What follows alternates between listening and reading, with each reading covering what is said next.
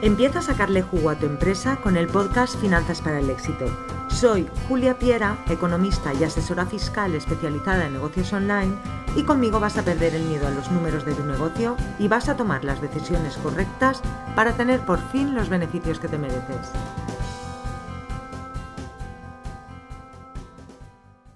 Hola y bienvenido al episodio 30 de Finanzas para el Éxito. Esta semana quiero hablarte de cómo llevar los papeles de tu negocio al día. Esto es algo similar a lo que nos decían cuando estábamos en el colegio o en la universidad respecto a los exámenes, para que no esperásemos a estudiar la víspera del examen o los tres o cuatro días antes, porque todos sabemos que si lo hacemos así, lo más probable es que no obtengamos los mejores resultados. Siempre había alguien que estudiaba la víspera y le iba muy bien, pero no es lo habitual. Llevar el trabajo al día, lo sabes, garantiza los mejores resultados en cuanto a notas y en cuanto a finanzas e impuestos se refiere.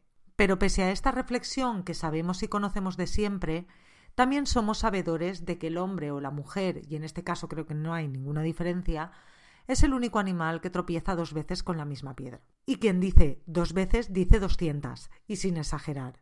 Pero bueno, en este podcast quiero darte algunas razones para llevar el trabajo al día, razones que te hagan reflexionar y que te animen sobre todo a llevar tus papeles y tu contabilidad al día de una vez por todas, porque vas a tener más beneficios y no solo económicos, sino que también vas a tener más tranquilidad, que es muy importante para emprender, porque te vas a sentir empoderado, ya que vas a sentir que tienes el control. Vamos a empezar por eh, las razones económicas. Razón número uno, tener información económica actualizada y a tiempo. Cuando tienes un negocio, independientemente de la forma jurídica que tenga, es decir, da igual que seas autónomo que sociedad limitada, es necesario que tengas el control del mismo. Tienes que tener disponible la información adecuada en el momento en que la necesitas. De nada sirve tenerla después y muchas veces por no tener la información cuando tienes que tenerla, pierdes oportunidades o tardas en tomar decisiones que tenías que haber tomado hace tiempo.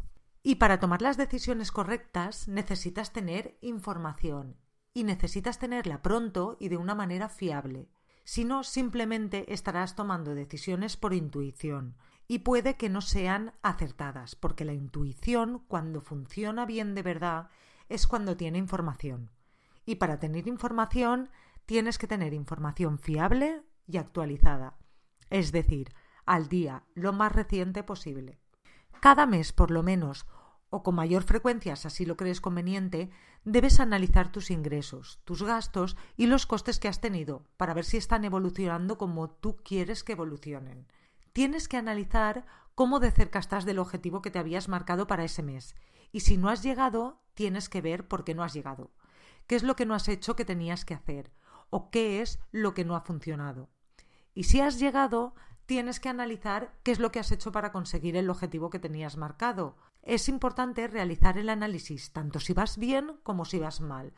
Pero sobre todo, lo importante y lo básico, el primer nivel, es saber si vas en línea o no con lo que tenías previsto y si estás teniendo beneficios o pérdidas. La ventaja económica número dos o la razón número dos es tener información actualizada de los cobros.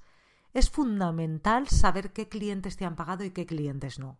Tienes que conocer qué clientes se están retrasando en el pago para reclamarles, porque si no les reclamas no te van a pagar. Y también un retraso en el pago no es buena señal. Y es signo de que debes analizar al cliente que se ha retrasado para que al final no acabe siendo un moroso y tengas un impagado que acabe yendo contra el último nivel de tus beneficios, es decir, contra la parte de abajo, directamente contra lo que has ganado. Razón número 3. Tener información actualizada de los pagos. Saber a quién has pagado, no saltarte ningún pago y hacerlos todo a tiempo es fundamental para que tengas una buena reputación y para que te sigan financiando en un futuro. Cuando empiezas a retrasarte en los pagos, lo más probable es que los proveedores dejen de financiarte, ya que no se fían de ti y te empiezan a exigir el pago al contado para futuros pedidos, o incluso podría ser que simplemente dejasen de suministrarte con los problemas que esto te puede ocasionar. Y en el mundo online, un impago es una baja directa del servicio contratado que puede ser que te imposibilite prestar los servicios que tú normalmente estabas prestando. Por tanto, es fundamental que lleves tus compromisos de pago al día.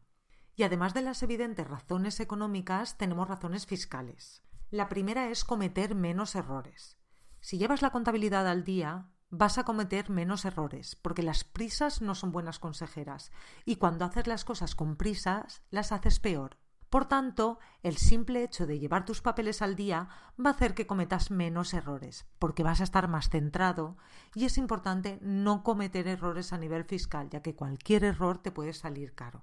Razón número 2. Olvidar gastos en los que has incurrido.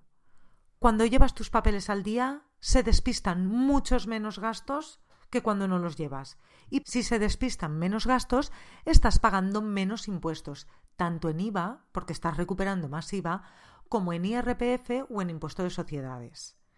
Día a día veo cómo los autónomos preparan a última hora los papeles del trimestre. Y hay veces que me dicen que no saben si tienen alguno más o si les falta alguna factura, pero que bueno, que si la encuentran, pues ya me la pasarán el, el siguiente trimestre. Y esa no es la mejor manera de trabajar. Está claro que si no quieres pagar ni un euro de más, tienes que llevar tus papeles al día y no olvidarte de ninguna factura ni justificante de gasto. Para ello, como muchas veces he recomendado, hay que pagarlo todo con tarjeta. Luego coges la tarjeta, la revisas y ves qué gastos te pueden faltar. Si lo has pagado en efectivo, despídete porque la memoria es corta y se te va a olvidar. Hay aplicaciones para hacerle foto a los tickets. Utilízalas. Así que Guarda todas tus facturas y justificantes e introdúcelos en el sistema que tengas de software como justificantes de tu gasto y así no se te olvidará ninguno y pagarás mucho menos. Empieza la semana así, acábala, coge el lunes, coge el viernes, pero dedica al menos un día a la semana a esto. Vas a pagar muchos menos impuestos, porque vas a estar recuperando más IVA y vas a pagar mucho menos IRPF, porque vas a estar poniendo todos los gastos que están relacionados con tu actividad. Y razón número 3, equilibrar el IVA. Si todos los meses cuando cierras el mes tú sabes lo que te sale a pagar de IVA, tendrás un conocimiento que te permitirá ajustar mejor futuras compras o futuras ventas para que el pago de impuestos se acabe ajustando mejor a tu disponibilidad de dinero.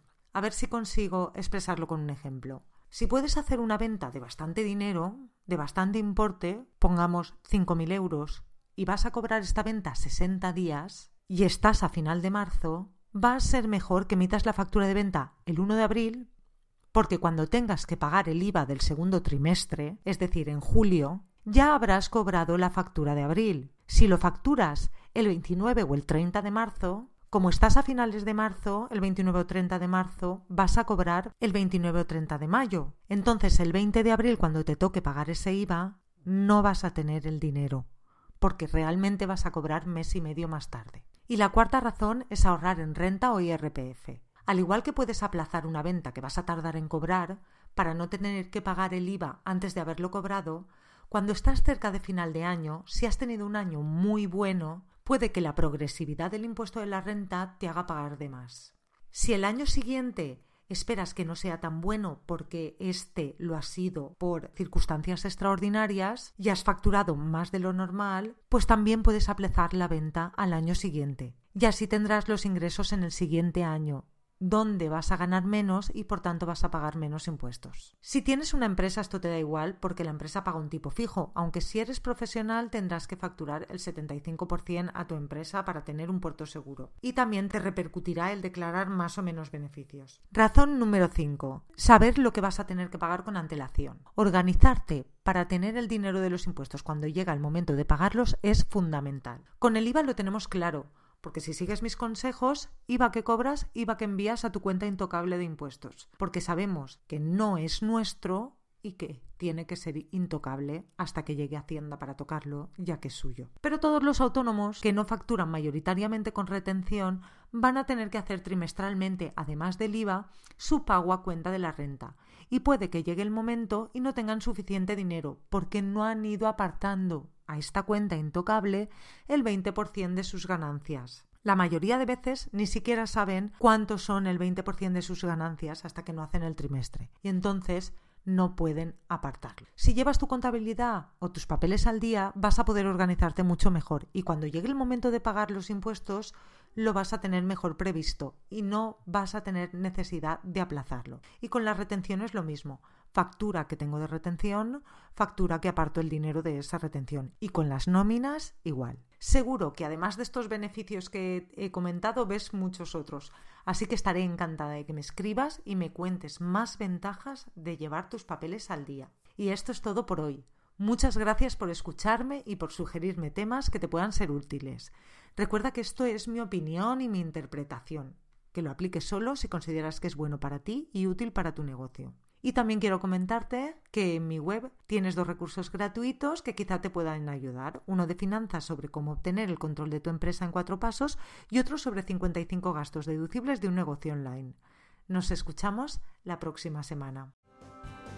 Y hasta aquí el episodio de hoy de Finanzas para el Éxito. Si te ha gustado, suscríbete, deja tu comentario y si crees que puede ayudar a alguien, gracias por recomendarlo. Te espero en el próximo episodio o en juliapiera.es. Gracias por escucharme.